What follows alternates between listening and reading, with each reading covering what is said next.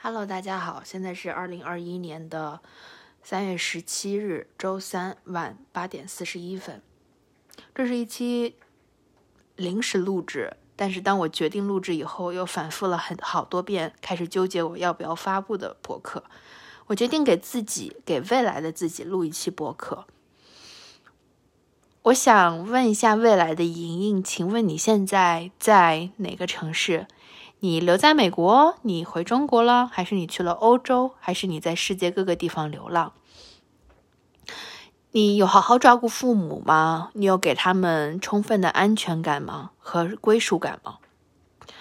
嗯，你现在的生活是拥有伴侣的状态，还是单身呢？你有？你要结婚吗？你想结婚吗？那个时候的你，你有孩子吗？如果有的话，是一个、两个、三个。我知道你应该不会是四个孩子的母亲。你这个时候感觉到幸福吗？即使不幸福也没有关系，因为你知道啊，就是内心的平静比你此刻感到幸福更重要。我相信你已经拥有了足够的自与自己相处和治愈能力，所以不管你遇到什么事儿，我都不会太担心你。今天特别想问未来的我，未来的莹莹一个问题，就是在你所生活的那个年代，女性可以安全大胆的走在路上吗？在天黑以后，如果你已经有了一个女儿，你会给她发一条信息，提醒她不要在天黑以后出门吗？因为你不相信这个社会的治安。今天看到新闻，在美国的亚特兰大。发生了一起枪击案。按照最新的新闻报道，有八个遇难者，其中有六个是亚裔女性。这起事件激起了在美国啊亚裔和人群中的恐惧。今天傍晚回家，走在路上，香槟下着小雨，戴着口罩走在路上，心情低落极了。我连看到新闻都已经如此的难受了，更何况我无法想象这八个遇难者他的家人现在是什么样的状况。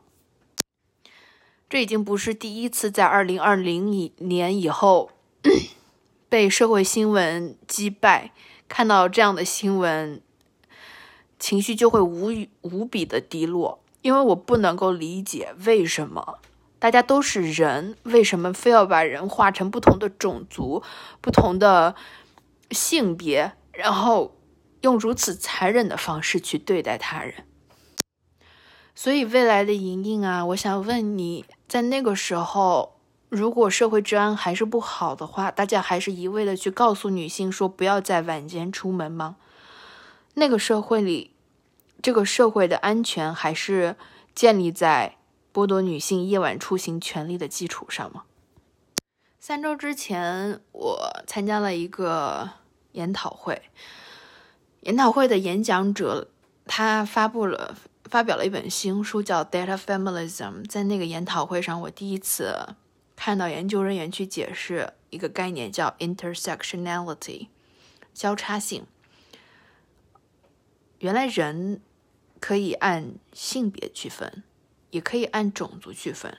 当你把性别和种族交叉在一起的时候，比如说我就是一个有色人种，且是一个女性，和这六名被枪杀的受害者一样，在这样的一个社会里，女性被受到不平等的对待，有色人种因为其肤色而被歧视。当你把这两种属性叠加在一起的时候，他遭遇危机和遭遇不安全感的几率就大大的提升。昨天晚上八点半，我走在路上，在我还没有到拐角的地方，看到了两个男性。从他们的着装上判断，我不是很信任他们，所以我就很本能的绕过他们，跨到了马路的对面，并且一路小跑回家。不是说我觉得他们一定是坏人，而是这种从小就被灌输在我灵魂里面的恐惧感，其实是让我可以安全成长的因素。但是我不知道，我偶尔会在跟一些朋友聊天的时候，发现男性有的时候很难对女性在晚上走夜路这种恐惧感产生共鸣。上周我在学习使用 Tableau 这个数据化、数据可视化工具，拿到了一个数据集，是关于在美国啊被警察枪杀的遇难者的信息的。其中他们收集了性别，也收集了种族这个信息，所以我在数据可视化工具上可以去操作所谓的 intersectionality。我试图把种族和性别叠加在一起，去看一看，在这个事件当中，有色人种女性是否遇到了不公平的对待。我迫不及待的希望用我所学习到的知识、所使用的工具去证明这一切的不公。可是我为什么要这么做呢？这不就是我的日常吗？去年的时候，和我的韩裔朋友走在路上，被人破口大骂，他们都不认识我们，就因为我们的肤色，就因为我们是黑色的头发。去年做志愿者的时候，被一些上了年纪的人称为 Oriental，一个非常不礼貌的对亚裔的使用的词汇，甚至有人会过来问我：“你愿意去我家打扫卫生吗？”因为他从很很久以前看到的去打扫卫生的、做去做家务的都是亚裔，所以他会过来问我。而同行的另外一个白人女性志愿者，他就没有想过去问他这个问题。今天和朋友聊起，你是从什么时候觉得自己成为一个女性主义者的？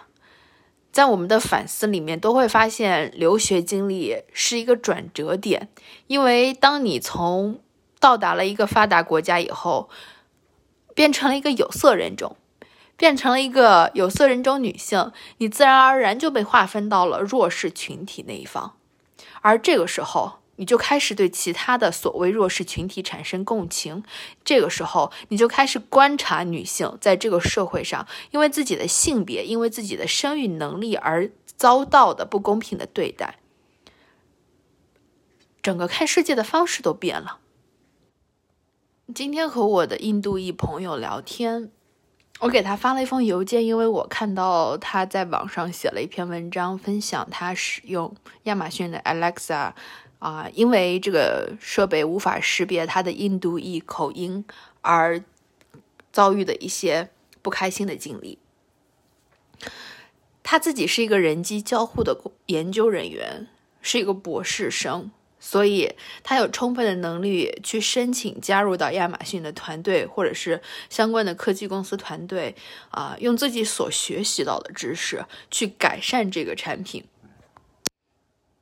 但是我给他发了一封邮件，我问他，我说：“你是一个成人，你是一个受过高级呃教育、高等教育的呃读书的人，你是一个恰好在研究人机交互的研究人员，所以你有能力参与其中。但即使是这样，你在你的文章里面还是使用了这样的词汇，诸如 pain、nervous。”我感到很痛苦，我感到很紧张，因为我很害怕那个设备没有办法去识别我的口音。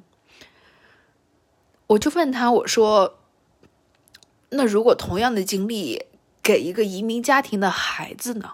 如果他在还小、世界观还没有形成的时候，就经历了这样一个被一个科技产品歧视自己的口音的情况，他还……”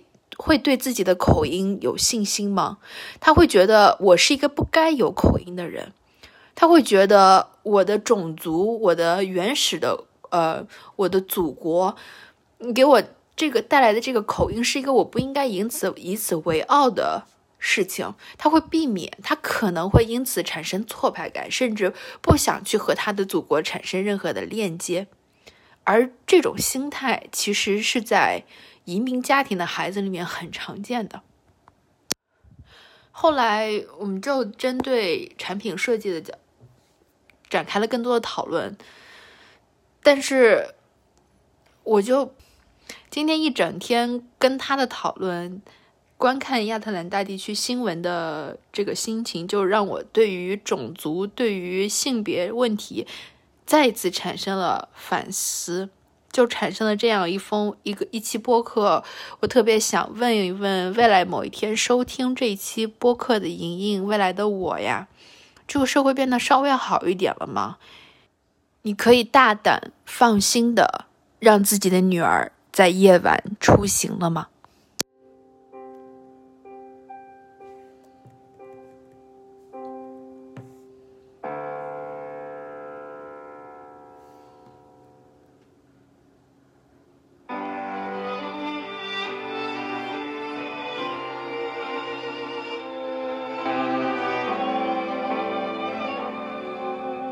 我坐在椅子上，看日出复活。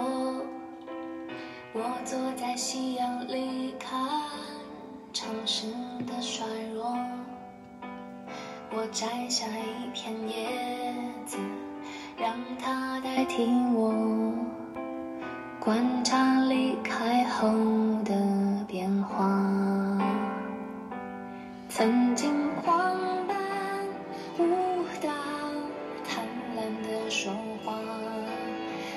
冷的时代幸福化，带不走的，丢不掉的，让大雨侵蚀吧，让它推向我